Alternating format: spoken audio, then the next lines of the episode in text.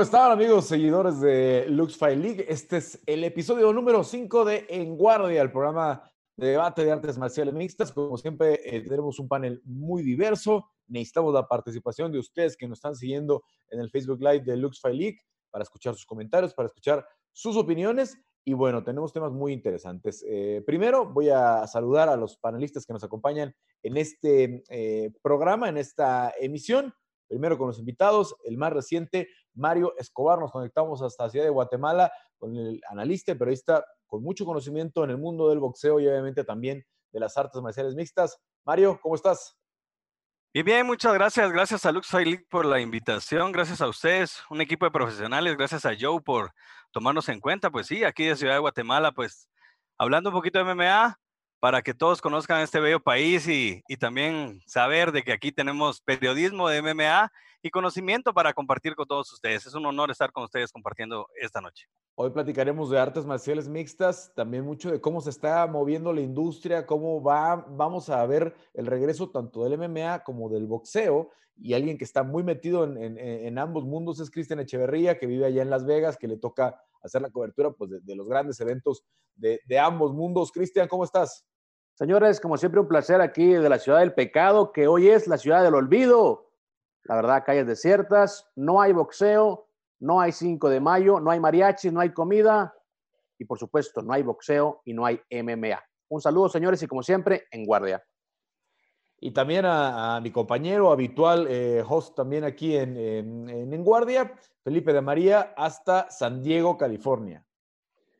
Así es, Carlos, muchísimas gracias aquí por la presentación. Saludos a Mario, saludos a Cristian, el equipo de producción y a toda la gente de LuxFile League y por supuesto al respetable público que nos acompaña cada semana ahora en este quinto episodio. Y así es, hay muchas cosas que platicar. Estamos finalmente ya a una semana, a unos días más bien, de lo que va a ser UFC 249, ese regreso que parecía imposible.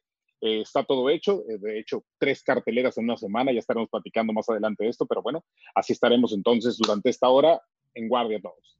Todos simbólicamente con las manos arriba, hay que estar en guardia porque el debate se va a poner bueno. Tenemos temas interesantes. Primero, ya lo mencionaba eh, Felipe, regresa a UFC 249, parece que el mundo está regresando a, su normalidad en varios deportes, en varias disciplinas. Vamos a enfocarnos en lo que está pasando en el deporte de combate, donde también habrá cartelera el 13 de mayo, el 16 de mayo y también ya están filtrando algunas peleas para el 23 de mayo en Jacksonville. Parece ser que el UFC va a recuperar el tiempo eh, perdido. Pero ¿qué está pasando en, otras, eh, en otras dimensiones del, deporte de combate como el boxeo? Eh, Tijuana realizó una cartelera, ya ha entrado prácticamente la, la, pandemia en México, Nicaragua tuvo una cartelera la semana pasada, tienen más adelante incluso eventos de MMA en estos mismos días, donde eh, Nicaragua ha sido un ejemplo también porque la Liga de Fútbol ha seguido. Vaya, vamos a tocar un poquito ese tema y qué condiciones están dando para poder eh, seguir haciendo eventos. Em, luego, ¿qué va a pasar con el MMA y el boxeo?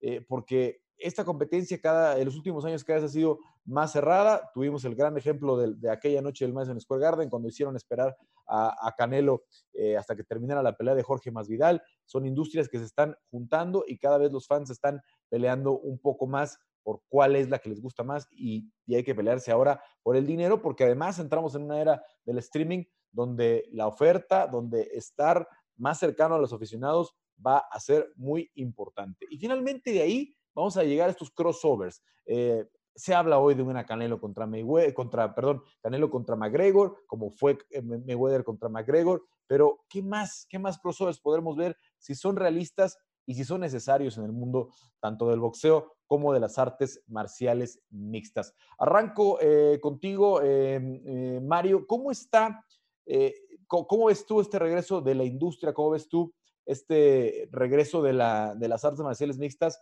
en medio de, una pandemia, en medio de una situación en la que hay muchos países, como México en su caso, que está esperando su pico más alto de contagios en estos días, y como Estados Unidos, que, que a muchos nos parece inverosímil que no nada más el UFC, que mucho, mucho se esté reabriendo ya en cuestión de restaurantes, de, vida eh, pues normal en algunos casos, cuando hay unos eh, números todavía tan, tan graves de, contagios y, de fallecimientos que ya están alrededor de 70 mil personas.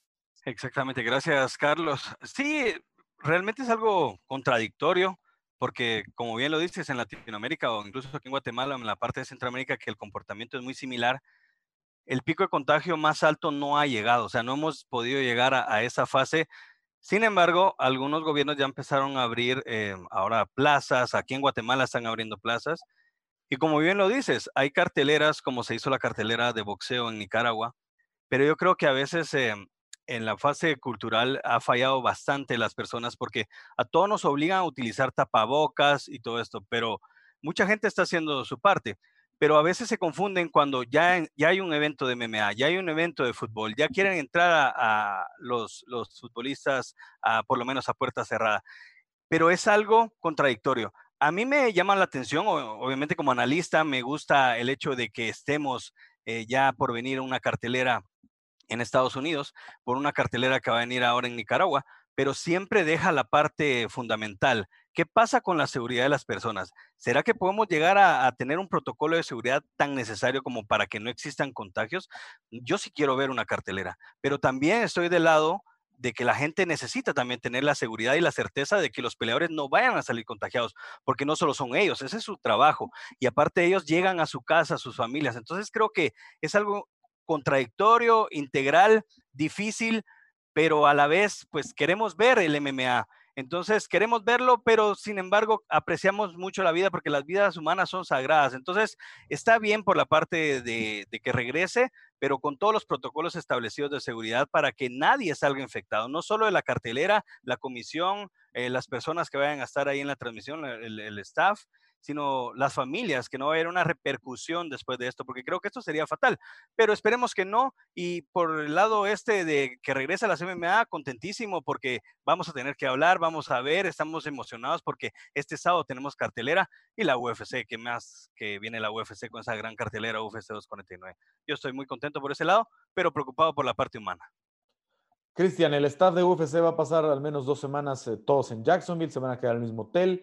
Eh, ya, ya anunciaron a los oficiales que van a estar trabajando en estas carteleras, a los, a los jueces, eh, las condiciones eh, puestas por, por, el gobierno y por eh, el equipo médico dentro de UFC, que ya, ya, ya trató con, con, con la gente de, los epidemiólogos en, en Florida.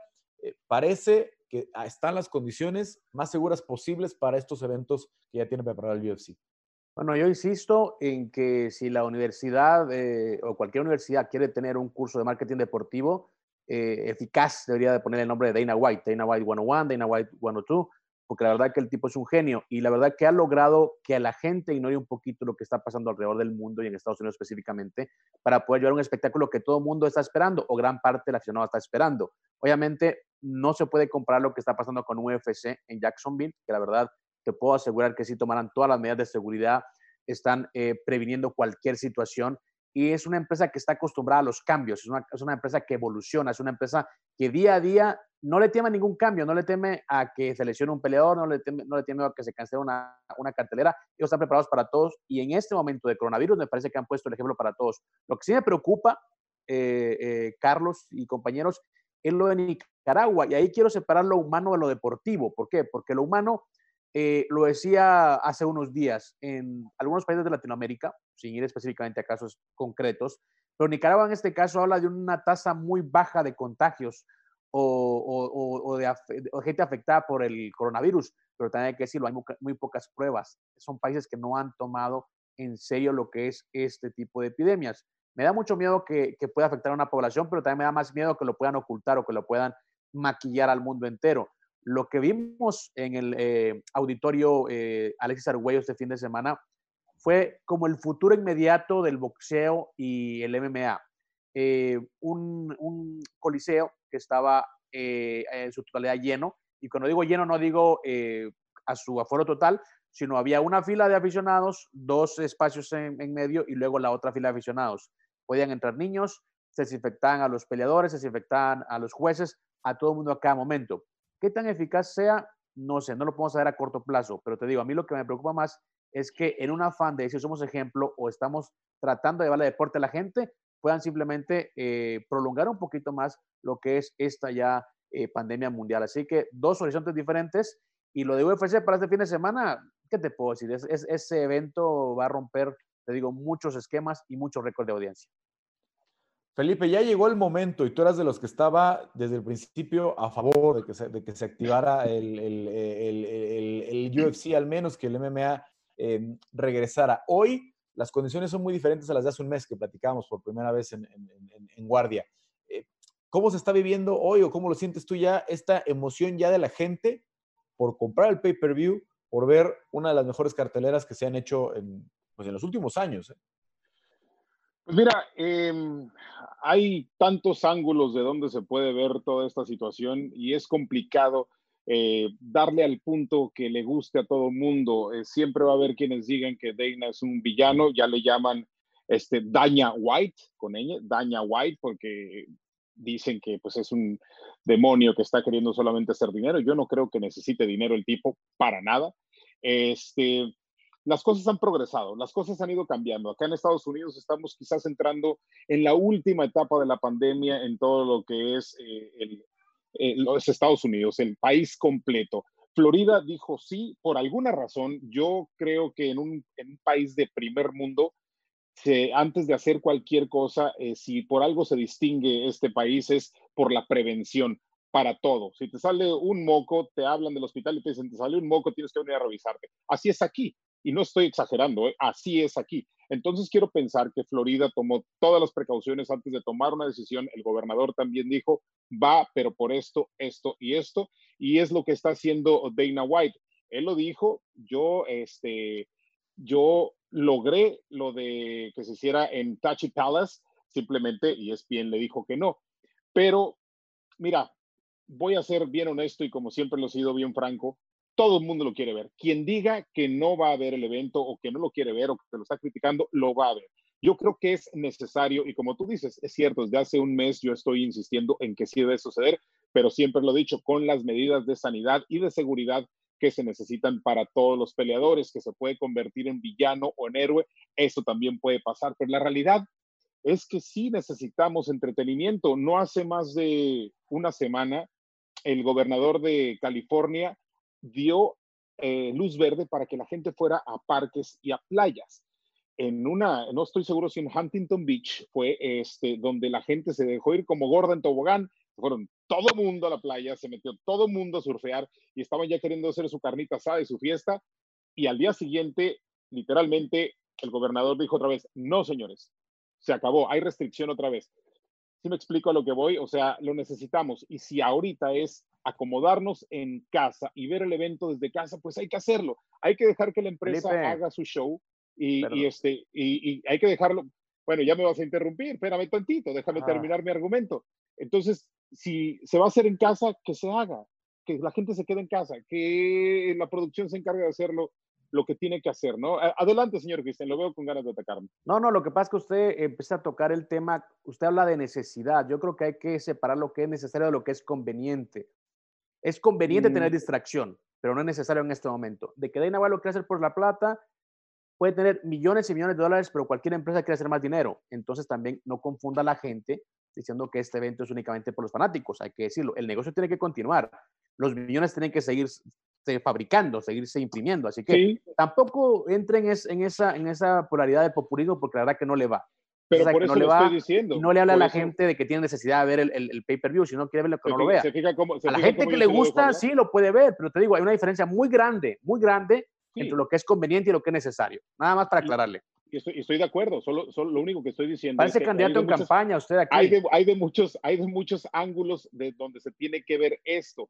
Hay negocio, claro que hay negocio. Hay un negocio enorme, es un negocio de billones de dólares, pero también en casa también se necesita entretenimiento. No creo que haya nada de malo. ¿Usted está aburrido en su casa? medidas específicas. ¿Está aburrido, en su casa usted?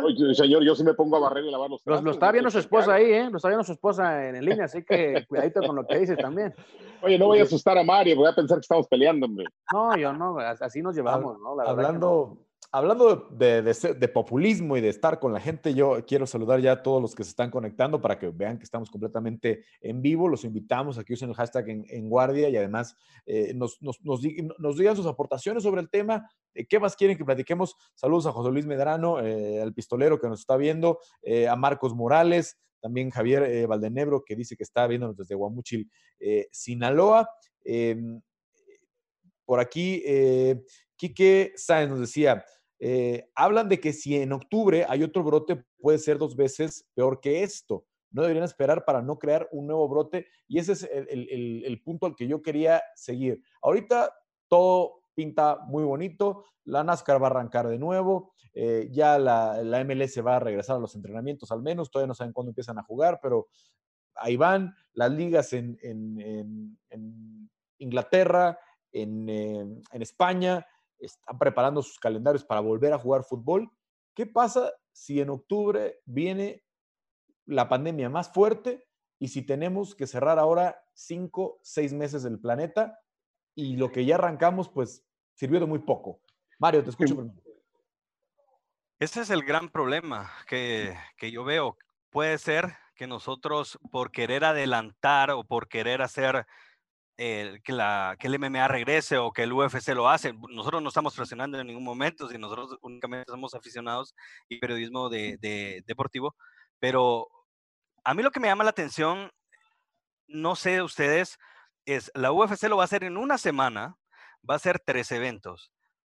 Pero, ¿será que es para que si alguno sale contagiado no le afecte el cuarto evento que tal vez venga? Pienso. No, no, no, no, Mario, es, es, es, cuestión, es, cuestión, es mm. cuestión de, lo están haciendo en el mismo lugar como lo hace la WWE. Están consiguiendo un lugar neutral, un lugar donde tengan el permiso primero de lo que son las autoridades estatales. Segundo, también puedan tener el control total de lo que es eh, el acceso sanitario a, los, a los peleadores no va por ahí, va únicamente por una planeación porque no pueden interrumpir el calendario o no pueden cambiar de sede. Es por eso que lo están haciendo en un mismo lugar.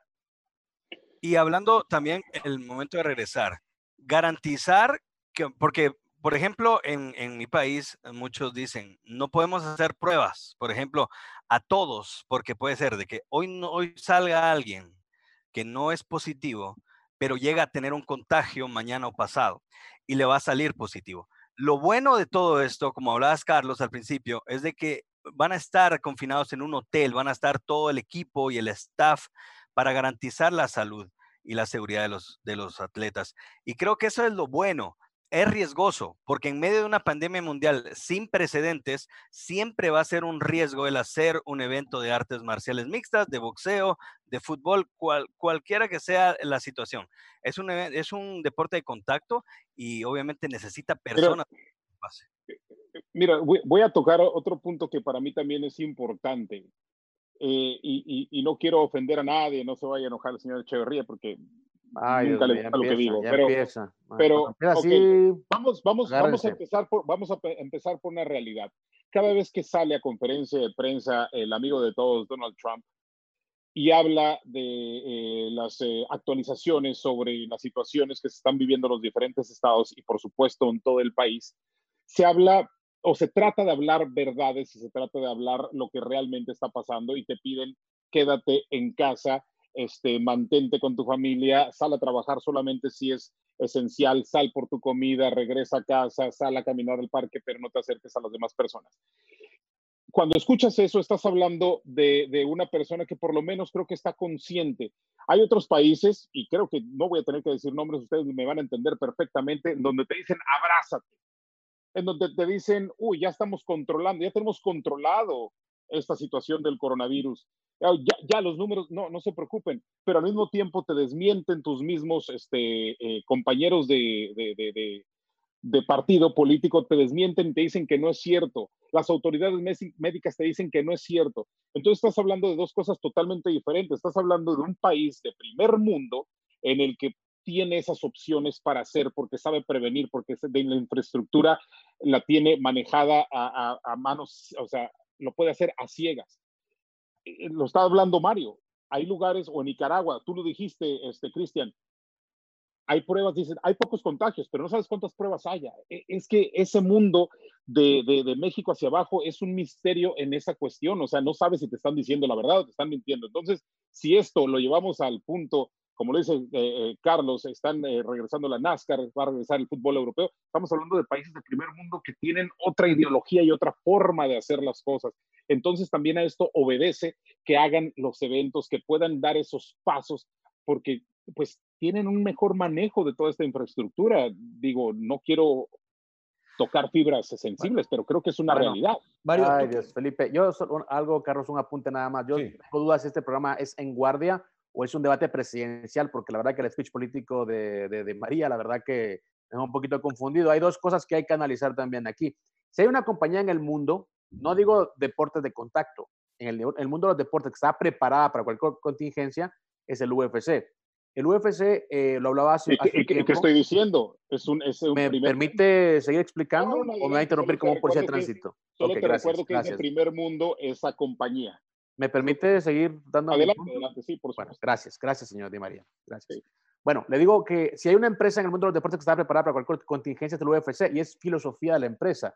Ellos manejan mucho lo que es la filosofía de Bruce Lee, lo, lo mencionaba hace, hace un tiempo ser como el agua, ellos se adaptan, siempre evolucionan. Y hay, hay ocasiones en las que puedo decir que el mundo, no los deportes, el mundo no los entiende, pero ellos cambian, ellos no son, ellos no son una empresa que se, que, o sea, se rige su filosofía, pero cambia día con día.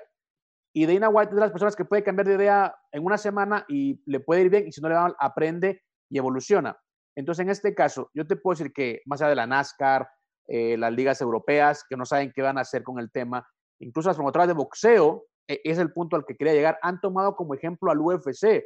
Bob Arum y Oscar de la Hoya, que son gente que critica constantemente al UFC, que, que critican constantemente a, a Dana White, ahora han dicho, es un genio el tipo, y quieren incluso, o estuvieron en su momento, porque la Comisión Atlética de Nevada no los dejó, estuvieron coqueteando con, el, con la posibilidad de hacer eventos en las estaciones de UFC en el Apex. Así que, señores, el ejemplo está más que claro. Bueno, voy a tocar ahí la advertencia de los 10 segundos porque ese es el siguiente tema. Ahí vamos a llegar ahorita, Cristian. Yo nomás le quería preguntar a Mario antes de cerrar el, primer, el primer asunto. Eh, ¿Por qué tú que seguramente al estar eh, más cercano en, Centroamérica geográficamente y, a nivel información y todo esto, qué tuvo de particular Nicaragua para hacer este cartelera? Nos contabas también antes de que arrancáramos en vivo el programa que hay una cartelera anunciada de artes marciales mixtas próximamente en estos días donde acá, en México, por ejemplo, todavía sigue todo detenido. ¿Qué tiene Nicaragua de, particular o qué han hecho en particular para que sigan habiendo eventos y, sigan planeando como si nada estuviera pasando? Bueno, Nicaragua eh, sí está en la parte de Centroamérica, pero se maneja muy distinto en la parte de gobierno. Como platicaba con Morlan García, que es, em, que es el organizador de NFC, que va a ser el 15 de mayo, al igual que como habíamos hablado que el fin de semana anterior fue una cartelera de boxeo profesional, incluso estuvo ahí el chocolatito, pero esta cartelera fue a puerta abierta. la única fue que había una pequeña distancia, pero habían niños con tapabocas, estaban los peleadores, entraban, eh, los rociaban con, con algo para desinfectarlos.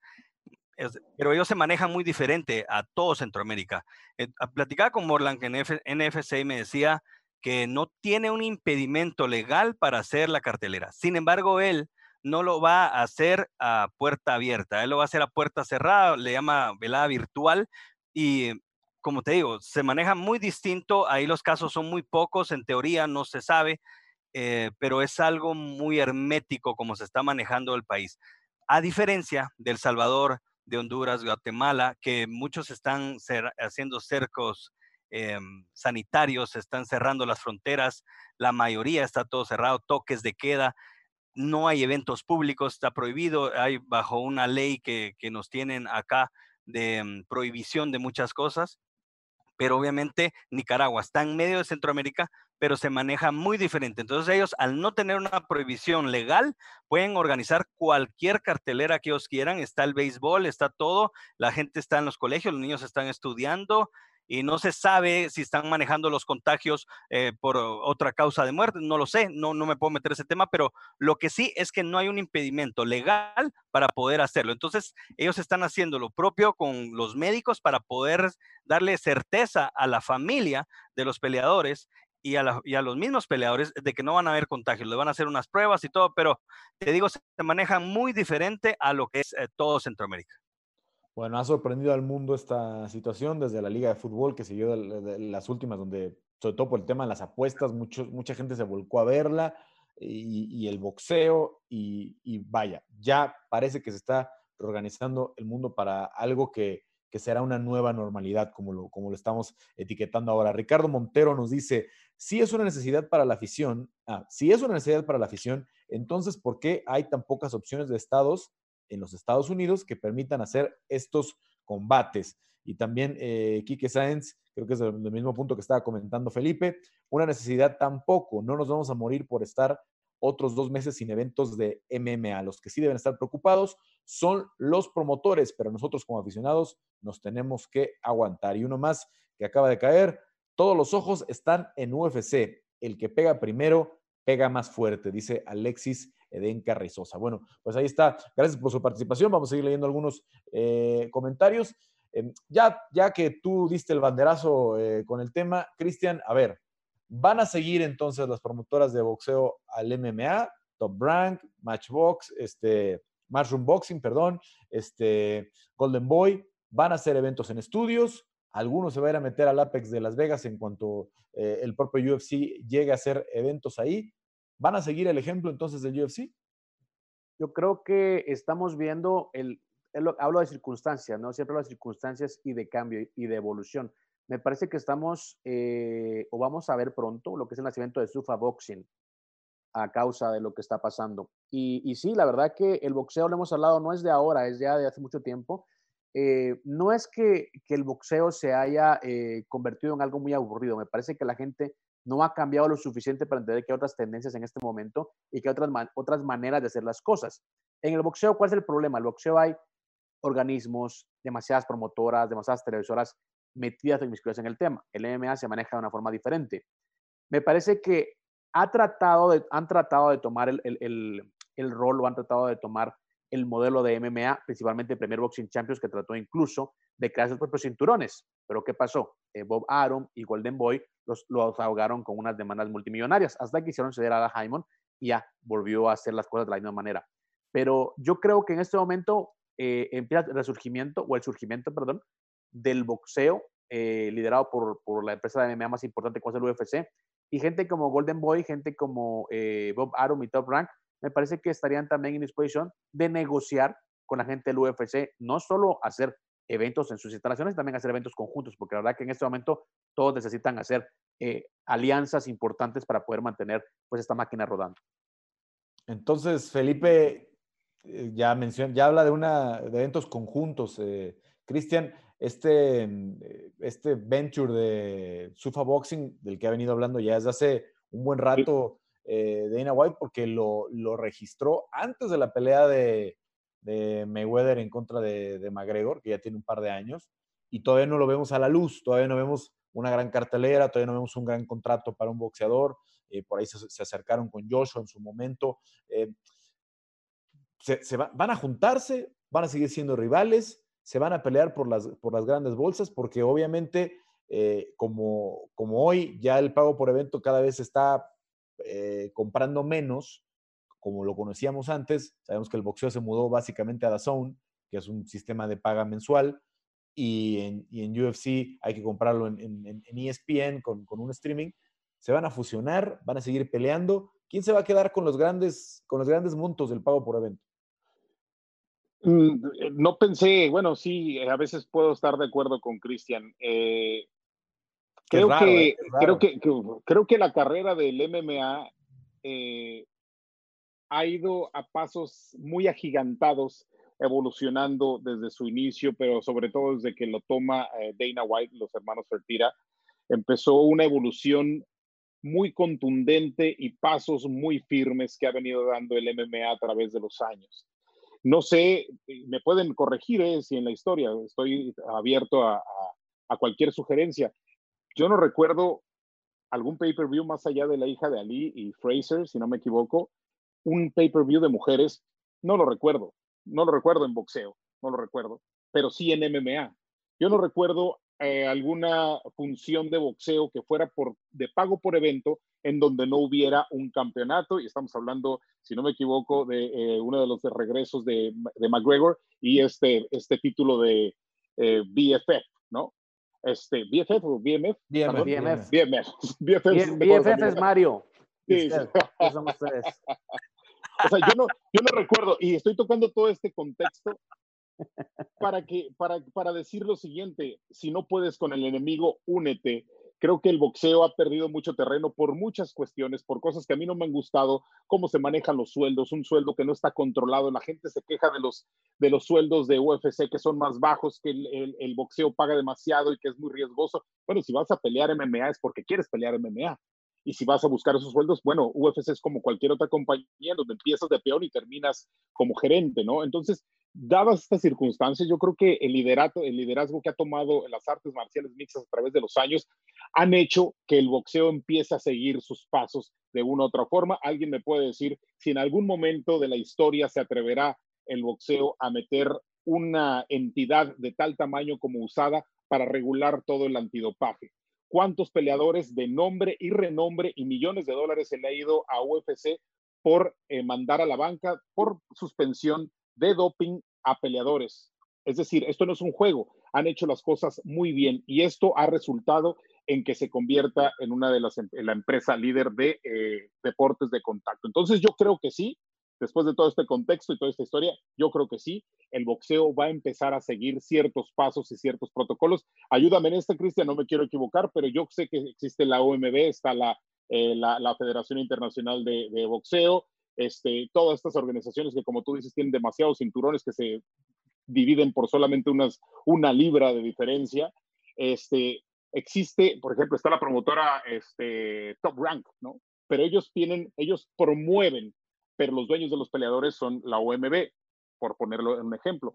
No es así de tal manera, Felipe, no se preocupe. bueno, a lo, que, a lo, que, voy es que UFC. Lo puedo catequizar en este episodio, no se preocupe. Yo, yo, yo me voy a la tarea de catequizar. Por eso respeto su, su, recorrido en box. A lo que voy es nada más que eh, UFC tiene toda la infraestructura junta bajo un solo techo y creo que les es más fácil hacer todo esto. Y como conocen el modelo perfectamente, lo han hecho de tal forma que están obligando al boxeo a seguir sus pasos. Te voy a simplificar, te voy a simplificar la explicación para que todos, para que todos entiendan cuál es la gran, cuál, la gran diferencia y porque tenemos que hacerlo de forma resumida. la gran diferencia es que en el UFC pelean los mejores contra los mejores. O sea, ahí no, ahí no, eh, importa eh, quién es el apoderado, en qué momento está. Dana White siempre quiere las mejores peleas porque es una empresa que se ha hecho, se ha construido en base a lo que es el sentimiento del fanático.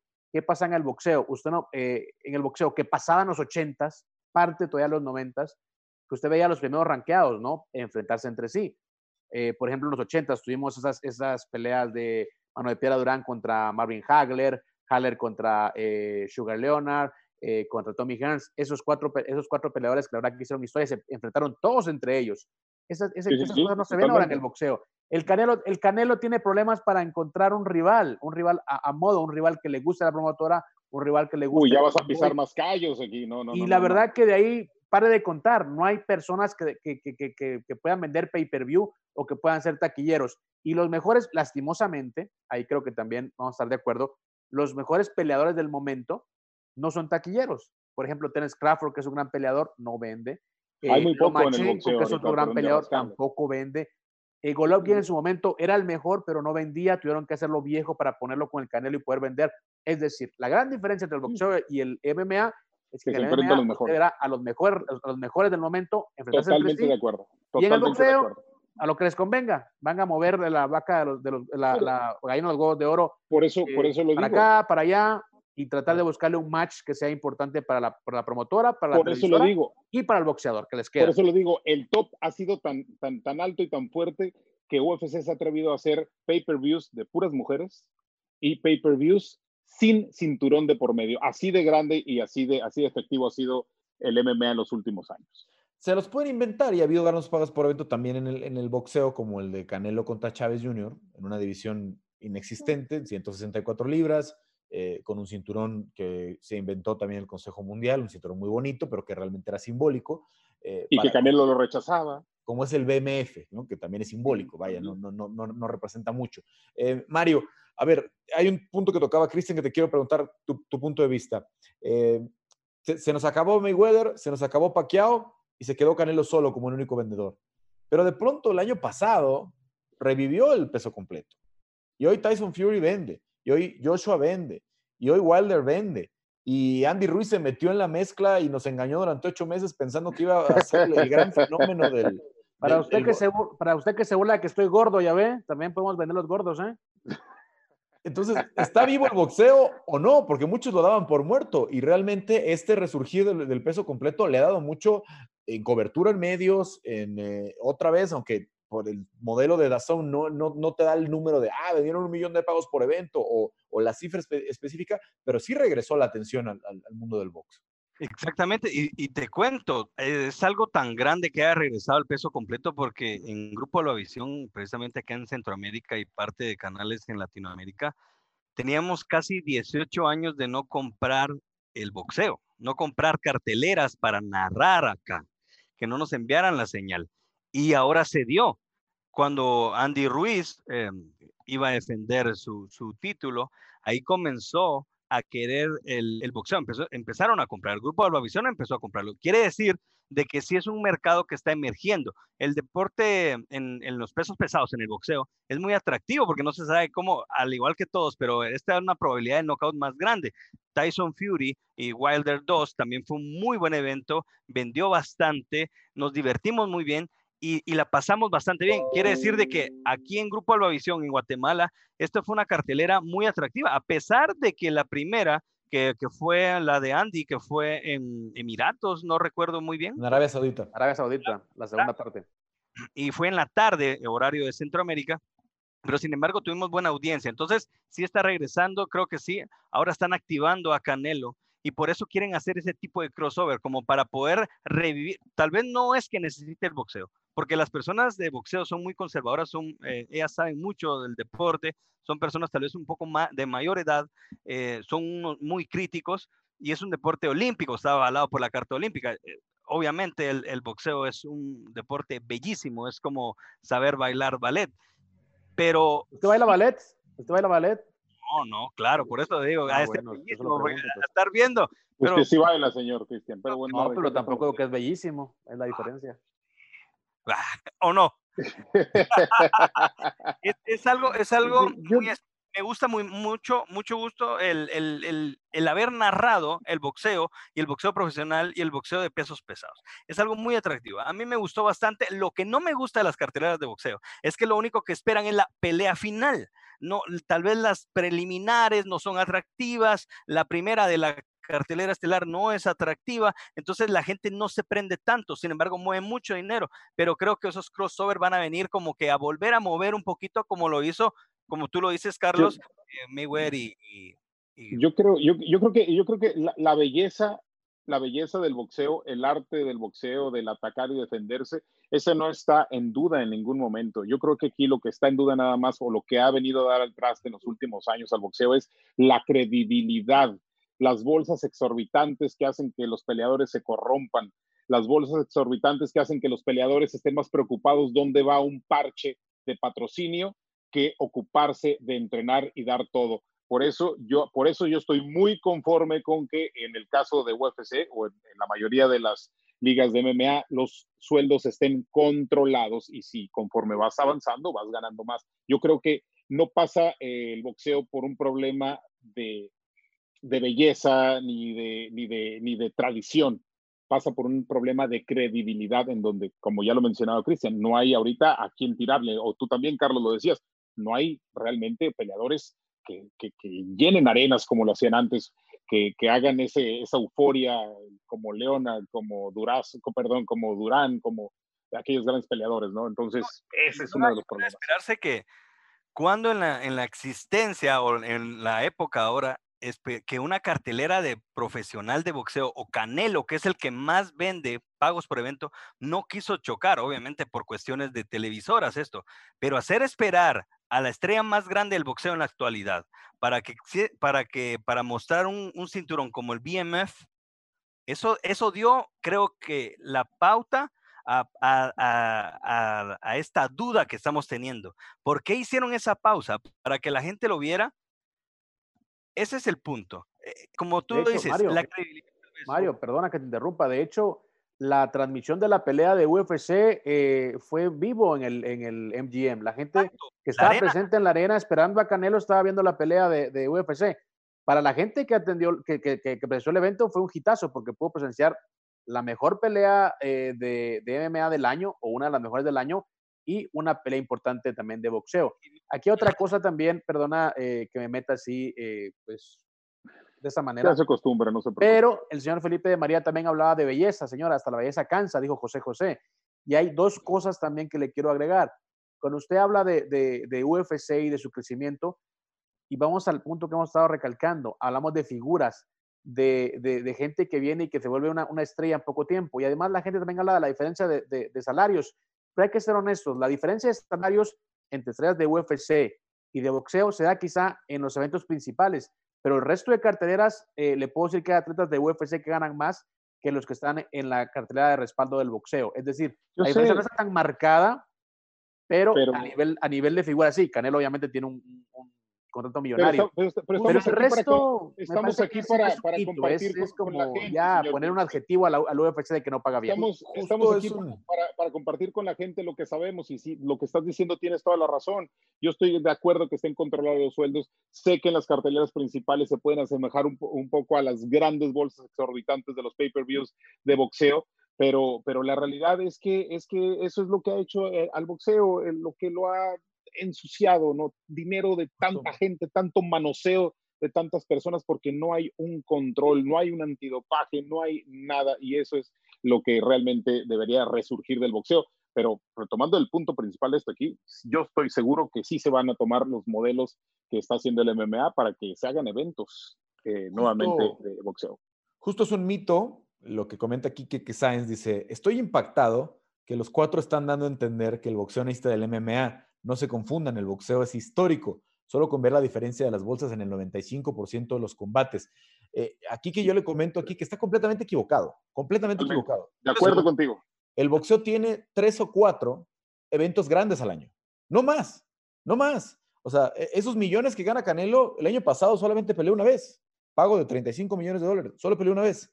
Este, nadie gana más que Canelo de los, de los activos ni de los pesos completos, ni de los, eh, ni, ni, ni, Loma, que ya lo mencionaba eh, eh, Cristian, ninguna de estas grandes figuras, ni Terrence Crawford, ni Chocolatito, ni, ni, ni, el que me digan, ¿no?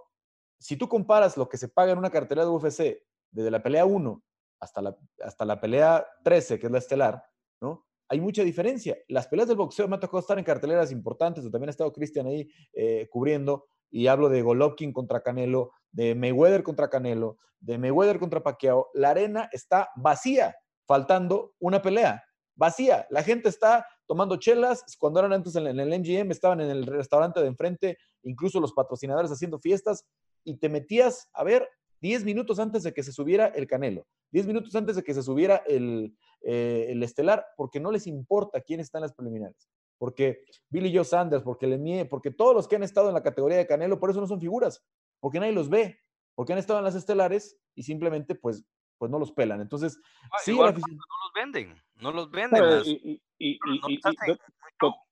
está, quieren, quieren, quieren, este, quieren hacer un milagro con un solo santo y ese es el gran problema y lo está mencionando muy bien Carlos.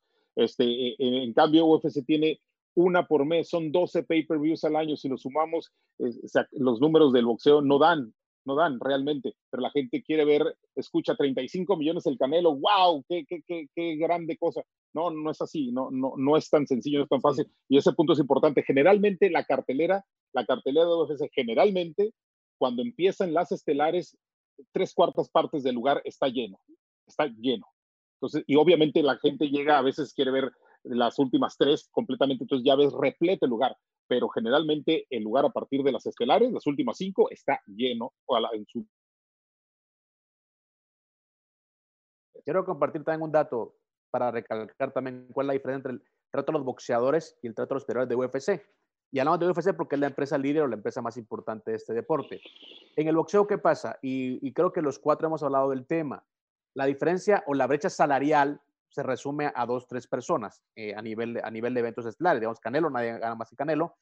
Pero el resto, ya lo dijimos también, hay peleadores de UFC que ganan más, mucho más que peleadores de boxeo. Pero el punto que quería tocar y que quería compartir con ustedes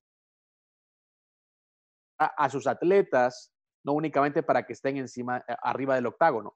Los, los ha preparado también para hacer figuras, para ser influencers, para poder manejar finanzas. Es decir, hay un trato diferente. De hecho, cada año eh, la verdad que desconozco si se sigue haciendo, se reunía a gran parte de los peleadores o a una lista de peleadores que, que la empresa quería apoyar y se les daba charlas de cómo invertir, de cómo hacer crecer su dinero, de cómo manejar entre las cámaras y principalmente cómo también hacer redes sociales. Es decir, es una empresa, y lo repito y lo recalco, que está hecha para liderar lo que es el marketing, marketing deportivo. Y el boxeo no, el boxeo llega, te contratan, peleas y ya.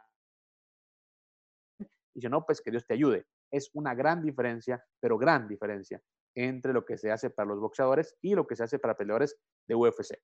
Nada más para calcular, cuando suceda Conor contra, contra Javib 2, los dos van a ganar más que Canelo, ¿eh? Los dos. No solamente uno de los dos. Los dos van a ganar más que Canelo porque el, método en el que paga UFC a lo mejor hace público una bolsa de 2 millones de dólares. Claro, esa es la bolsa, el, el salario reportado a la comisión pero no lo que ganan por la repartición del pay-per-view. Bueno, tenemos que pasar al último tema y antes quiero leer algunos de los, eh, de los mensajes porque sigue, sigue participando la gente. Muchas gracias a todos que eh, nos siguen viendo. Eh, saludos a, Alejandra Gómez que nos está viendo, a Ana Núñez que dice, ¿qué pelea de box y MMA creen que generaría ganancias millonarias y marcaría la historia del deporte de combate? A ese punto más adelante, guarden, guarden mesa por ahí. Eduardo Rivas, Saludos cordiales para Mario Escobar, un fan eh, de, Mario por acá. Eh, buenas noches. Creo que el MMA, dice Olga Juárez, pelea los mejores con los mejores y muchos vienen del arte marcial. En el boxeo, los que les conviene. Muy bueno el debate, ahí coincidiendo un poco con lo que decía eh, Cristian. Y bueno, pues gracias por seguir participando. Estamos revisando ya tocamos un poquito el otro tema que traíamos, de que si esta era del streaming va a recortar la distancia, sobre todo en el tema de las bolsas, ¿no? Que con los nuevos modelos no sabemos qué va a pasar. Dazón, pues, es un pago mensual, entonces, al estilo más o menos de Netflix, tiene mucho dinero para hacer sus producciones. Vamos a ver cómo se lo gastan. Y si algún día logran hacer Canelo contra Golovkin 3, porque los tienen en los dos y no han podido eh, firmar ese, ese contrato.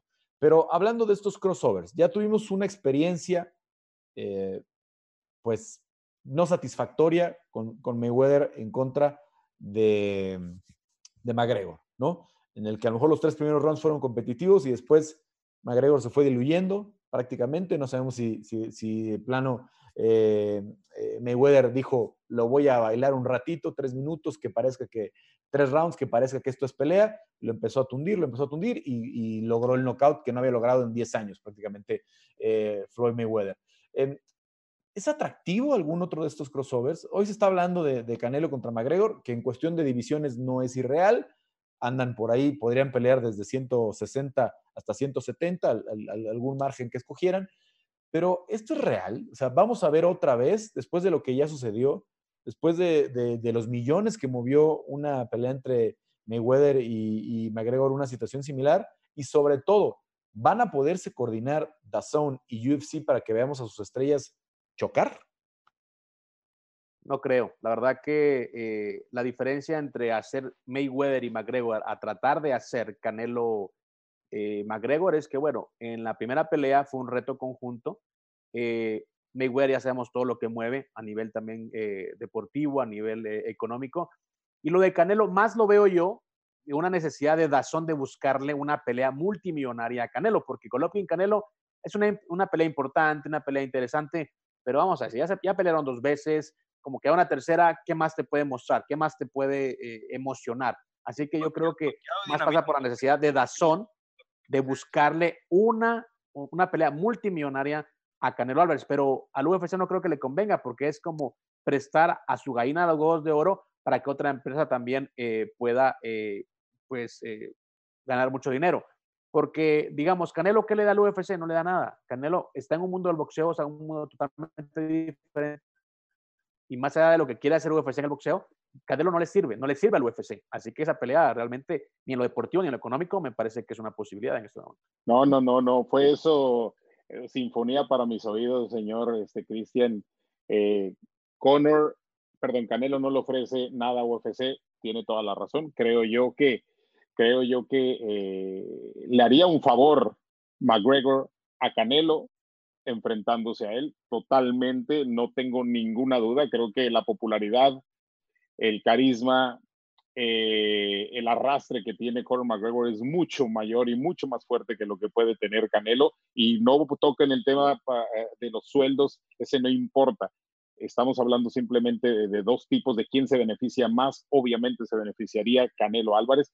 No, lo único que tenemos que recordar todos, lo único que tenemos que recordar todos es cómo empezó a base de rumores y a base de, un tweet eh, esta situación de McGregor contra Mayweather. ¿eh? Hay que acordarse que así empezó con un ah, bla, y todo el mundo lo tiró a la borda y lo echó a la basura, el comentario, no pasa nada. Y fue esa bolita de nieve que fue creciendo, creciendo, creciendo, hasta que se convirtió en lo que fue y hasta que se hizo un tour mundial y hasta que se dio esa gran pelea en donde pues era, era, era exclusivo ir a ver ese combate, ¿no? Entonces, cuidado, yo no creo que tenga nada que ofrecer, eh, creo que una UFC no tiene nada que ofrecer pues, con Canelo, pero este, cuidado que se puede armar, eh, cuidado que, que, ya lo vimos una vez y hay que recordar que nada es imposible. Y nada más para dejarlo como dato, eh, esto no, no es trascendente, pero lo voy a dejar. Si alguien a mí me hubiese gustado ver entrando a un ring de boxeo que fuera de UFC, por su estilo de pelea y por su dinamismo, me hubiera gustado ver a Frankie Edgar tirando golpes, que es un boxeador de, de primera calidad. Ahí lo dejo nada más. Yo le, digo una cosa, eh, y, y, me, da, me, me, causa mucha gracia cómo usted entra primero diciendo que no cree en Canelo, pero se despide como un Canelo over. Así que. Ah, caray. Eh, le quiero ah, decir. Caray, Canelo Lover. Ah, caray, bueno. La verdad que creo que los peleadores de UFC que sí hubiera tenido una carrera en el boxeo profesional, Junior Dos Santos en su momento. Me parece que él más que Frankie Edgar haber hecho una carrera en el boxeo. Ah, Frankie Edgar es chiquito, pero es una máquina de tirar golpes, tiene unos ángulos increíbles. Lo hizo, lo hizo incluso Kimbo Slice, peleó en, boxeo profesional, tal vez no a ese nivel, y en algún momento Dos Santos, Dos Santos eh, retó a Klitschko, a cualquiera de los hermanos Klitschko, y dijo, yo voy a noquear a cualquiera de los dos es un muy buen boxeador. Nos dimos cuenta que en este crossover, pues, el boxeo del MMA es muy distinto al boxeo tradicional pero, pero es algo atractivo. Sería algo muy atractivo. Eddie Reynoso, que es el entrenador de Canelo, eh, lo dijo en Boxing, lo, lo dijo en una entrevista que podrían considerar esta pelea. No lo podemos echar en saco roto, tal vez no le beneficia más a Canelo que a, a McGregor, pero sin embargo, si lo vemos en la parte del marketing, esto sería algo muy atractivo y creo que también vendería muchísimo dinero para las MMA y para el boxeo. Y volvería a poner en, en la borda otra vez la, el, el, el, deporte de contacto. Eso es muy ¿Sabes por qué, Mario, ¿sabes por qué no creo que, que, que, que, tenga conveniencia para ambas partes también? Porque cuando pones una pelea como la de Mayweather y McGregor, estás hablando de un evento de nivel global. Ellos le apuntan a mercados como la India, le habla a Rusia, eh, a mercados eh, masivos. Y una pelea entre Canelo y Mayweather, y, perdón, Canelo y, y McGregor para nosotros que estamos aquí en Latinoamérica, en Estados Unidos, en México, es atractiva, pero a nivel global pierde bastante, bastante gas lo que es un combate. O sea, hablando de millones y millones de dólares, obviamente una pelea que sí puede tener buenos números, una pelea que puede tener eh, un buen ingreso, pero no al nivel de Mayweather McGregor. La verdad que eso es un punto eh, totalmente aparte. Lo que pasa es que, a ver, en el, en el mundo del boxeo sí ayuda, y, y, me, y, recuerdo muy bien los números de aquella Mayweather contra eh, McGregor, países donde no tiene atención realmente el boxeo, como Brasil, era un fenómeno, porque el mundo, eh, eh, Conor estaba trayendo al mundo del MMA a ver una pelea de box. En Australia estaba trayendo al mundo del, del, del MMA a ver, eh, a, ver box. Mercados importantes, mercados o con muchos millones de, de, personas o con muchos millones y, y, con, y con, monedas este, eh, bien valoradas. Entonces, en ese sentido, yo, les quiero preguntar, y, sé, y quiero preguntar contigo, Mario, que, que, has estado eh, tratando de participar, pero la discusión de Cristian y, y, Felipe no, no te Ahora la culpa la tengo yo.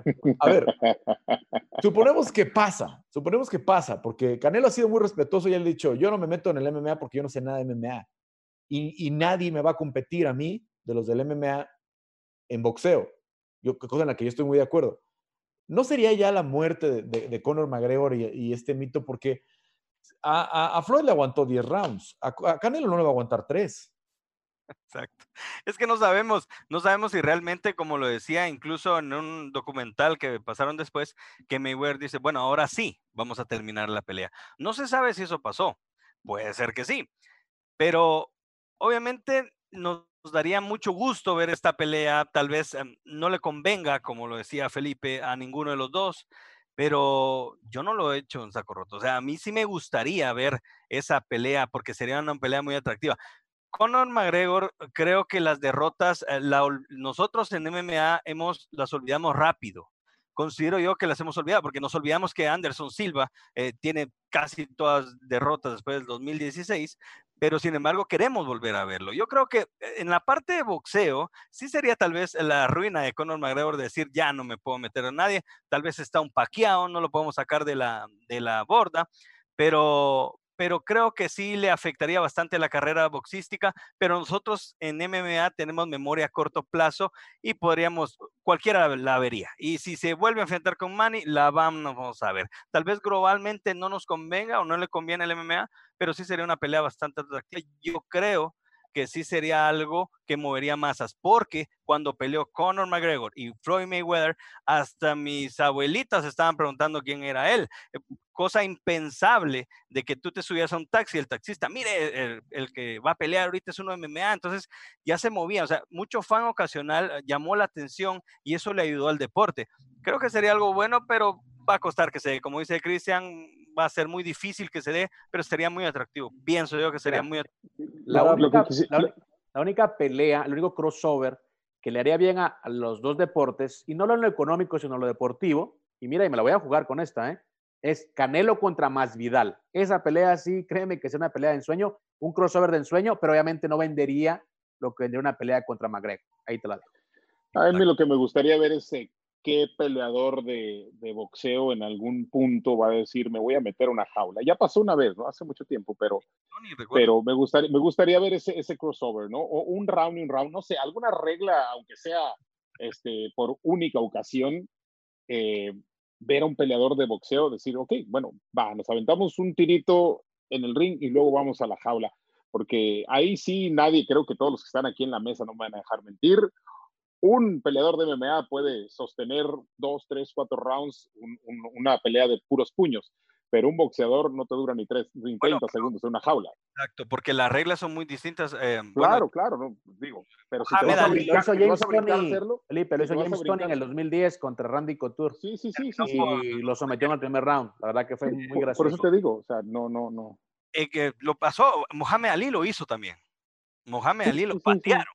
Entonces, eh, sí han querido hacer ese, ese tipo de crossover de hace mucho tiempo, pero digo, tal vez no es algo atractivo para todos, pero creo que para los aficionados del MMA nos conviene bastante también que, que llamar más la atención de aficionados ocasionales.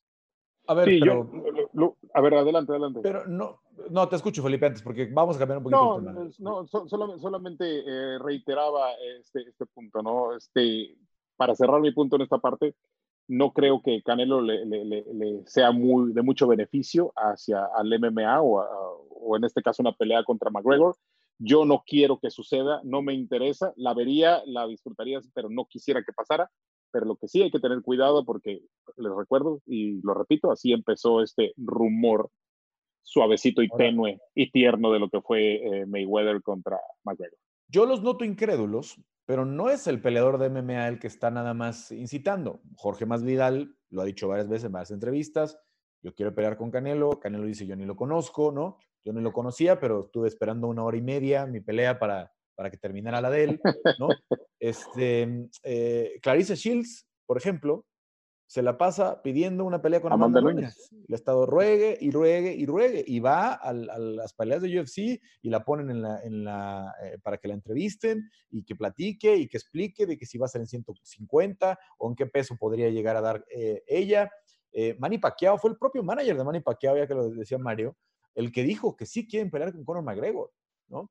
Este, en, un, en un peso que yo no entendería porque pues, ya no veo a Conor bajando de 155 y a Manny subiendo a lo mejor más allá. Y no sé si Conor vuelve a pelear en 155 ya con estas este, eh, comodidades que se ha, venido tomando y esto de la pelea de Cowboy, bueno, pues en 170 y, así, ¿no? ¿no? No sé realmente cómo, sea más allá de la pelea, obviamente obligada con, la, con, con Javid Nurmagomedov, que ahí sí tendrá que ser en 55. Pero eh, vamos a ver alguno, no sé si Nate Díaz, que tiene su licencia de, boxeo, no sé si sea Jorge Masvidal, no sé si sea Henry Sejudo retando a Lomachenko, ¿no? Por las dimensiones de, ambos y, los pesos que podrían ser, ¿no? Y, Henry con, tantas locuras que anda promoviendo siempre. pero en algún momento vamos a ver otro crossover. Pues eh, lo que pasa es que en el caso de Masvidal, Masvidal es literalmente un perro, o sea, su carrera de peleador callejero lo dice todo, ¿no? Enfrentándose a tipos de cualquier tamaño y de cualquier nacionalidad y de cualquier tonelaje, eh, lo hace un tipo que, que, que, se abre a cualquiera, lo hice con Leon Edwards, ¿no? Detrás de cámaras, fue y, es un gangster, es, es, un, es, es un real gangster, eh, Jorge Masvidal. Entonces, yo creo que por eso él se atreve a retar a quien sea, no es le un BMF. Y, se, y se subiría, y se subiría al ring solo, solo por pelear, porque es, porque es un perro de pelea. Eso es lo que es Masvidal, es un perro de pelea y lo haría. Por eso lo haría, no por, y claro, por dinero, pero no lo haría por, por otra cosa más que por lo que es, porque su naturaleza está sangre de perro, digámoslo así, ¿no? En, en, buena forma, en buena. Mira, mira, mira. Eh, en este mundo, en este mundo, te digo que evoluciona tanto, eh, sí, un crossover es muy posible volverlo a ver. Aquí la gran pregunta, ¿quiénes serían los protagonistas del crossover? En este momento, Paqueado está tratando de despedirse con una millonada, por eso está tratando de buscar una pelea con McGregor. Sabe que, y a ese punto vamos otra vez, la diferencia entre el boxeo y el MMA. ¿Por qué una figura como Paqueado, que ha sido ocho veces campeón del mundo, está buscando a una estrella de MMA para retirarse? Porque sabe que es la única manera que le puede garantizar una buena bolsa. Y ahí también la, parte de la discusión de la gente que dice que la gente del MMA gana muy poco en comparación con los del boxeo. Eh, más Vidal, yo te digo, él ha dicho que tres peleas más o seis peleas más, no estoy seguro, y se quiere retirar. Y es un peleador que te digo, colgando los guantes de, de, seis onzas, yo lo veo, yo lo veo haciendo una pelea o dos, peleas de boxeo, porque es para lo que nació, lo que a él le gusta. De cuatro, señores, de cuatro onzas, por favor. No, le, no, le, suba, no le suba. yo le pongo dos más, porque ya sabes que me gusta En otra promotora. Donde sí, sí, sí, tiene los puños más duros usted. Entonces, eh, me parece que aquí la gran pregunta son ¿quién, quiénes serían los protagonistas. Y otra cosa también, yo creo que lo de Canelo McGregor sería factible si Canelo llegara a negociar sin Dazón. Ahí sí te digo que, que Dana White la arma, pero en una semana. La cuestión es que le quedan siete peleas a Canelo con Dazón. Va a ser muy difícil que, pueda negociar de forma eh, independiente. A ver, yo les pregunto, ¿Francis Engano con Tyson Fury? Puede, ser otra, gran posibilidad. ¿eh? O sea, creo que, creo que en el caso de Engano no es tan importante la técnica. Claro que es todo, todo juega un papel preponderante, pero un tipo de ese tonelaje te puede sentar en cualquier momento. Fíjate que es una buena opción, ¿no? No lo había puesto en la mesa, pero es una buena opción. Este, y, Tyson Fury ha sido eh, insistente que él también quiere entrar al MMA. O sea, A eso también iba, ¿eh? Ahora que me a Tyson Fury, también es de los que ha eh, prometido llegar al, al, a las MMA y retar incluso al campeón de los completos. Hay que recordar que no hace mucho este, Francis Ngannou registró como el tipo con mayor pegada, ¿no? Con mayor fuerza en el mundo, científicamente comprobado y registrado ya, ¿no? Entonces, eh, creo que con la fuerza que tiene, el trabajo que ya tiene, creo que podría ser una buena opción. No lo había puesto en la mesa y, sí, y sí, lo apruebo. Y, respeto, la, el poder es muy bueno, pero puedes acertar un golpe. E, ese es el punto. Y, es como lo que le pasó a, a, a Deontay Wilder. Tiene una pegada impresionante a corta distancia, pero cuando fallaba sus golpes, y hemos visto a Francis Engano cuando le tocó con Stipe Miocic o en la pelea que hizo, la, otra pelea que lanzó tres golpes nada más. Entonces, contra Derek Lewis, Derek Lewis que fue una pelea fatal. Y sí puede haber, Francis Ngannou creo que tiene una posibilidad, pero sí acierta. Pero en el boxeo es bien distinto porque se maneja la cintura, es otro tipo, es una técnica completamente diferente, que no todo es fuerza. Pero, pero sí sería algo muy atractivo verlo, no creo que dure mucho, creo que al que menos posibilidad le doy yo en boxeo, a esa Francis Ngannou, si no acertara un golpe. Ese tipo pesa tanto, tiene tanto músculo que, que se gasta demasiado rápido. Yo veo más fácil que Tyson Fury llegue a un octágono a que Engano llegue a un ring. Ah, claro. Exactamente. es, es, cierto, es cierto. La, la, la, técnica, claro que es importante y, como lo mencionas, Mario, no es lo mismo el boxeo que el boxeo en el MMA. O sea, en el MMA hay boxeo. Y hay que recordarles, digo, por si no estaban enterados, el, el box es un arte marcial, ¿no? Viene del marcial, de la, de la milicia, de los militares. Así inicia todo este rollo. Es un arte marcial también. Entonces, lo que pasa es que cuando a lo mejor, Mario, estás confundiendo un poquito cuando suelta golpes eh, de pie en gano, obviamente en el MMA estás atento a que no venga el derribo, es por eso que tu guardia cambia, es por eso que tu movimiento cambia, pero si, si te pones a entrenar, si lo ponemos a entrenar cuatro o seis meses y va, a tener que nada más este, corregir su guardia para estar bien parado, pero yo creo, no creo que haya tanta diferencia. La diferencia radica en, en, la defensa, en la defensa de arriba, nada más. Lo único que me molesta de, de, Felipe es que habla con una arrogancia que hasta parece que sabe. ¿no? La única vez ¿por qué le molesta? con guantes fue cuando estaba horneando un pastel para, Henry Briones, así que tampoco venga a hablarme aquí de pues, técnica de boxeo. no, pero es que estamos aquí compartiendo. ¿Por qué se molesta, señor? No me molesto, solo es un apunte, nada más. Se enoja usted. no, no, no, yo estoy bien. No se quite el bucal antes de entrar al, programa porque se ponen buenos los, los trancazos. Últimos comentarios y, vamos a hacer ya el punto de cierre. Eh, Alexis Eden Carrizosa nos dice, los boxeadores son unos cobardes, no se animan a calarse en el MMA. Bueno, ahorita que lo estaba leyendo me vino a la mente un crossover exitoso que tal vez lo tenemos muy menospreciado. Holly Holm, campeona mundial de boxeo y campeona mundial. 18 veces campeona. Y ¿eh? cierto. Así es que de que se puede, se puede. de que se pase el crossover del boxeo al MMA, claro que no se da de la noche a la mañana, como le dijo Amanda Nunes a, a Clarissa Shields. Le dijo, sí, nada más que en seis meses no vas a aprender a defender un derribo, ni vas a aprender el, el, suelo. Eh, Quique Sanz está muy molesto. Este, este es uno de tus, de, tus, fans, Felipe, ya lo detecté. Eh, dice, Canelo se va a beneficiar más, Dios mío, lo que hay que escuchar. Hoy sí me defraudaron con su programa anticanelo en mayúsculas, dice. Híjole. O que hay un canelover, ¿cómo que anticanelo? Sí, dice Sergio, Sergio Doberman, dice, además siempre será una transición del MMA al boxeo, nunca viceversa, y eso le resta expectativa, que es justo lo que yo comentaba. Si han venido boxeadores, Cowboy Cerrone tuvo una carrera muy breve en el boxeo, pero hizo boxeo profesional antes de llegar al MMA. El propio Conor McGregor era boxeador amateur antes de, de llegar al MMA. O sea, sí se puede. Y nada más, Ramiro Méndez, para cerrar, dice, Khabib y McGregor, voy con el ruso y es la que queremos ver. Pues sí, la que en realidad eh, mucha gente quiere ver, pero a final de cuentas, primero hoy en lo deportivo está Tony contra, contra Khabib, ¿no? Porque se, lo han ganado. Vamos a ver qué pasa el fin de semana, a ver si Justin Gaethje no nos echa a perder la fiesta, eh, que no sería raro, esa fiesta está saladísima. Este, y después vamos a ver qué pasa eh, con Conor. A ver, más allá del crossover, Felipe, si tuvieras que escoger un, peleador de MMA que va a ganar una pelea de boxeo en los siguientes dos años, ¿quién sería? En los siguientes dos años, wow. Qué complicado me la pones. En los siguientes dos años, ¿quién podría ganar una pelea de boxeo? Fíjate que podría ser podría ser eh, Nate Díaz, creo que tiene un alcance interesante, creo que tiene un movimiento interesante. No, no, pongo en la, en la ecuación a Masvidal porque es un perro y es un tipo que se deja ir para enfrente y la técnica de un boxeador quizás lo pueda aplastar en el primero, uno, los primeros dos, tres asaltos. Creo que por el tipo de pelea, por el largo, por el aguante, por, sobre todo, ¿sabes por qué? Por el cardiovascular con el que cuenta en este caso eh, Nate Díaz, que es un tipo que a partir del tercero, cuarto todavía tiene mucho poder y mucho power y mucho alcance. Creo que eh, ese es un factor importante. Creo que todos lo vimos con McGregor, ¿no? Eh, que se le acabó el gas en el tercer o cuarto salto contra Mayweather. Yo creo que Nate Díaz nos podría dar una muy buena pelea y creo que tiene posibilidades de ganar una pelea. Cristian. Bueno, yo sí creo que Jorge Masvidal puede ganar una pelea de boxeo en los próximos dos años. Y aunque el señor Felipe de María diga que es un perro, señor, le recuerdo que hasta entre los perros hay razas. Es un perro, pero de los buenos. Finalmente, Mario. Frankie Edgar creo que sería una muy buena opción. Em, también comparto que, que, el BMF tiene opciones, pero creo que Frankie Edgar sería una muy buena opción y creo que tendría muchos, muchos rivales por, el, por la talla que tiene.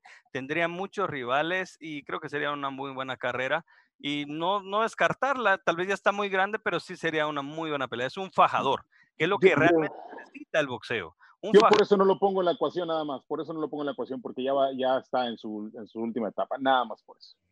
Sí, pero sí sería una muy buena transición, sería bonito verlo, me gusta su estilo, fajador, como buen boxeador mexicano, como así, ese es el estilo que le gusta a muchas personas y creo que sería algo muy atractivo. Lamentablemente la edad, pero no se puede descartar que, llegue una vez al boxeo. Nadie me pidió mi opinión, pero yo les voy a decir de dos que podrían. Carlos, aquí en, el experto ahí. Yo sé que dos. Amigo el productor, usted puede decir lo que quiera. Dos que creo que podrían, no, yo me arreglo con la producción, de, hecho tenemos 20 minutos ahorita, broma. No, este, dos que creo que podrían hacerlo, eh, Junior Dos Santos, que pasó la mayor parte de su carrera en un gimnasio de boxeo con Luis Doria, eh, entrenador de campeones olímpicos, ya, ya tiene medallas olímpicas en, su currículum y de campeones mundiales de boxeo. Entonces creo que Luis Doria podría entrenarlo bien, hacer una buena preparación para una pelea de box y también eh, Stipe Miocic, eh, guantes de oro colegiales, un, muy buen boxeador que obviamente se adaptó muy bien a las artes marciales mixtas, pero creo que cualquiera de los dos. En fin, eh, no tenemos mucho en concreto, pero al final de cuentas es una conversación que va a seguir, que va a seguir, que va a seguir y conforme surjan estrellas del boxeo les van a preguntar por los del MMA y a los del MMA les van a preguntar por los del box, porque son deportes afines, muchos aficionados eh, disfrutamos de ambos, aunque siento que los del box les cuesta mucho trabajo ver el MMA, pero los del MMA creo que nos gusta mucho el boxeo en general, ¿no? Sí, creo que, creo que los del MMA apreciamos lo que es eh, eh, el arte del boxeo y creo que lo que pasa, creo yo, lo que pasa es que les ha costado mucho, mucho aceptar el camino y la fortaleza que ha ido agarrando el MMA a través de los años y cómo se ha convertido en un deporte, el deporte creo que nadie lo va a negar, el deporte de contacto más importante de nuestros tiempos se llama artes marciales mixtas y creo que eso es algo, es una, es una píldora muy difícil de tragar para todos los amantes del boxeo, pero yo en lo personal disfruto muchísimo, muchísimo el boxeo y si nadie me lo preguntó, se los digo, voy Cucuy y voy Dominic Cruz. Ah, o sea que llegó la, la etapa de la. No, no, no, muy bien. Mire, ¿Cómo ha sido la relación, la relación del boxeo? A la otra le mandó un telegrama para avisar. Póngale el cerrojo, Cristian. ¿Quién, ¿Quién gana? Eh, eh ¿Qué, ¿qué me estás diciendo? ¿En cuál? Cucuy o Gechi. Me parece que Cucuy gana. Gana Cucuy y gana eh, Sejudo. Pero te, también para cerrar el tema, al señor de María le quería decir que la diferencia entre el boxeo o la relación que ha tenido el boxeo con el MMA ha sido primero. El boxeo miraba a la MMA como Dios ve a los conejos, ¿no? Pequeños y orejones. Luego lo ve como una competencia para que le ganar terreno. Y ahora lo ve como una inspiración. Así podemos cerrar tres etapas de relación boxeo. discúlpeme que no haya dicho como eh, lo haya expuesto como usted, pero dije lo mismo. Ah, bueno, me da gusto catequizarlo usted en cada episodio de En Guardia. Cada, cada, cada, deporte es muy bueno, es hermoso. Tengo muchos, muchos amigos eh, boxeadores, conozco a muchos promotores de boxeo y los dos son unos artes bellísimos y, en algún momento si nos llegamos a cruzar nuevamente, pues vamos a hablar de ello, pero para nada hablamos mal de Canelo, para nada hablamos mal de, del deporte en sí, sino que estamos hablando de MMA y nos fascina el MMA y vamos a seguir hablando de esto porque es muy bien atractivo. Prueba de ello es que estamos viendo desde la primera pelea hasta la última y no nos perdemos ninguna. Y yo no creo que alguien fan del boxeo diga lo mismo, así que ahí hay cosas, tela que cortar. Pero finalizando con esto del boxeo, sí, me, me, me emociona muchísimo. Es un deporte precioso porque adicional, como dice también mi, mi, amigo Felipe, nadie me lo preguntó, pero le voy a Cucuy y le voy a Dominic Cruz. amigo Felipe, ok. Ahí estamos de acuerdo, todos estamos con Cucuy y solamente Cristian va con eh, Sejudo, ¿eh? Carlos, también no. Cruz. Sí, eh, yo, yo, voy, yo, estoy, Yo, estoy con Cucuy y con, y, con, y con, Dom. Creo que le va a costar mucho trabajo eh, este alcanzarlo. cabeceo particular que tiene, la longitud, las dimensiones de, de, Dom, que puede hacer 145 sin problemas. y van, a derribar, a, van, a derribar, a Cejudo. Verás que van a derribar a Cejudo. Si Dominic, si Dominic mantiene la distancia como nos ha enseñado durante toda su carrera, y maneja los ángulos y ese juego de pies que lo ha distinguido y que ha sido imitación de muchos, va a ganar esa pelea. Solamente tiene que mantener la distancia y la va a ganar a su modo, a la distancia. Un apunte. un apunte. Pero ese es, denme un segundo, esa sería la clave para que Dominic Cruz, pero si se acerca, este, la fortaleza, la fortaleza de ese judo le puede costar muchísimo trabajo, pero la distancia va a ser la Una pregunta, quiero hacerles una pregunta. Y Carlos, a ver si tú, perdón, ¿crees que la, el tiempo que ha estado Dominic Cruz fuera del octágono sea un factor ahora? Pues ya regresó muy bien después de dos años. O sea, y él ha hablado mucho de que para él no existe el, óxido, que más bien eso es mental, de cómo te puedes concentrar en, la pelea. Entonces, ah, yo tenía muchas dudas cuando regresó contra Mizugaki y regresó muy bien, ¿no? En una forma espectacular. Entonces, obviamente es más tiempo, obviamente los años no pasan en balde. Fue una lesión seria de hombro, pero yo creo que si, si eh, Felipe, que seguramente ha convivido más allá en el, en, el, en el Alliance, que es el gimnasio que está en su ciudad, yo lo he visto muchas menos veces, pero todo lo poco que he platicado con Dominic, es un tipo con una mentalidad durísima, con una mentalidad especial.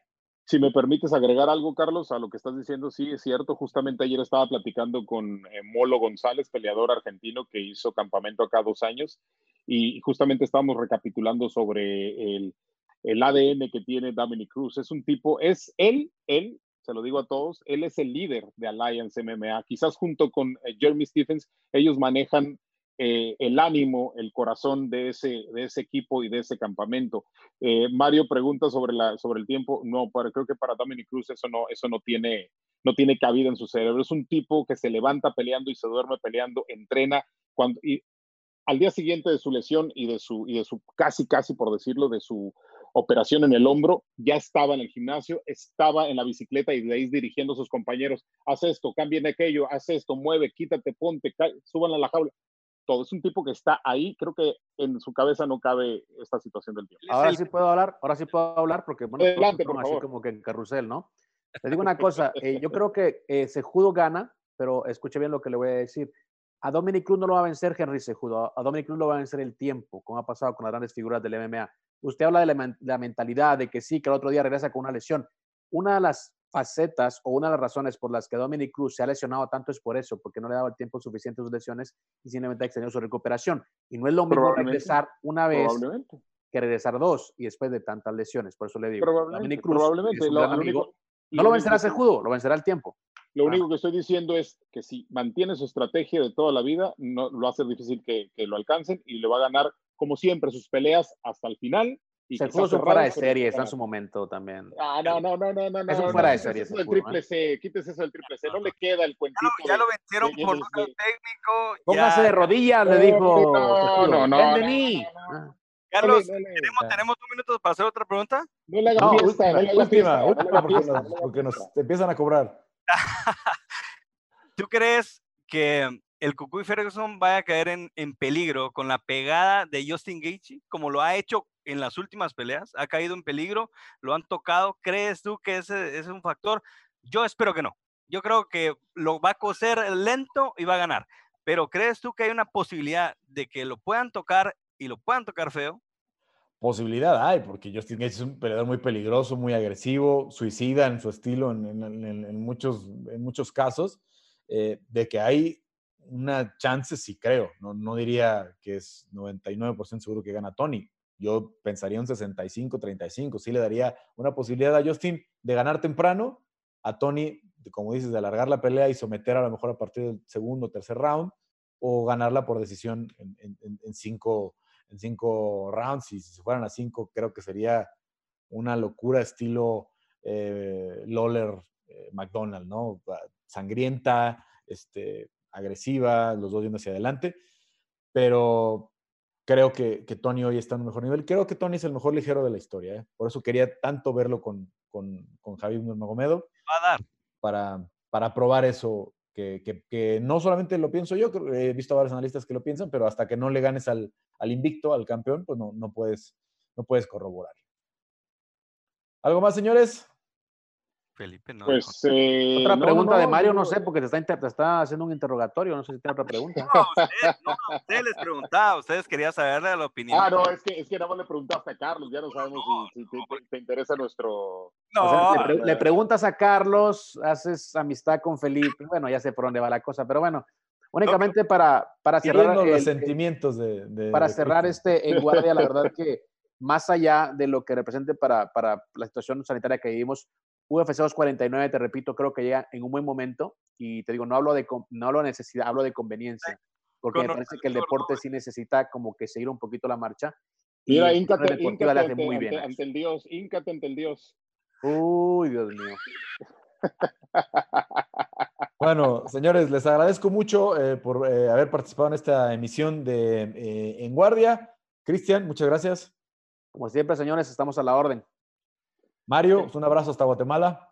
No, gracias a ustedes, gracias al equipo de Luxury League por tomarme en cuenta en guardia, a Joe Mendoza por la invitación, a Jesús Santa Marina, a todo el equipo de Luxury League. Saludos grandes desde Guatemala, la, el corazón de Centroamérica, ya saben, ahí voy a estar a las órdenes para servirle a todos ustedes y los fanáticos del MMA. Aquí estamos para servirles. Felipe, pues nos vemos la próxima semana. Nos vemos la próxima semana y seguramente habrá demasiado que discutir porque ya habremos pasado tres carteleras prácticamente para entonces. Entonces, pues eh, valga mi redundancia, nos vemos. Eh, cuídense mucho, señores. Gracias, Mario. Este, te vemos eh, en una próxima. Señor Cristian, también nos debatiremos ya en la próxima de nuevo, por favor. Bueno, gracias a nuestros amigos de Chocolate en la producción. Ya lo decía Mario a Joe, a Jesús, a Eduardo, a Héctor, eh, a Steph, a todo el equipo eh, encargado de la preparación de este programa. Y bueno, pues regresamos el próximo lunes, 8 de la noche, tiempo del Centro de México, con En Guardia.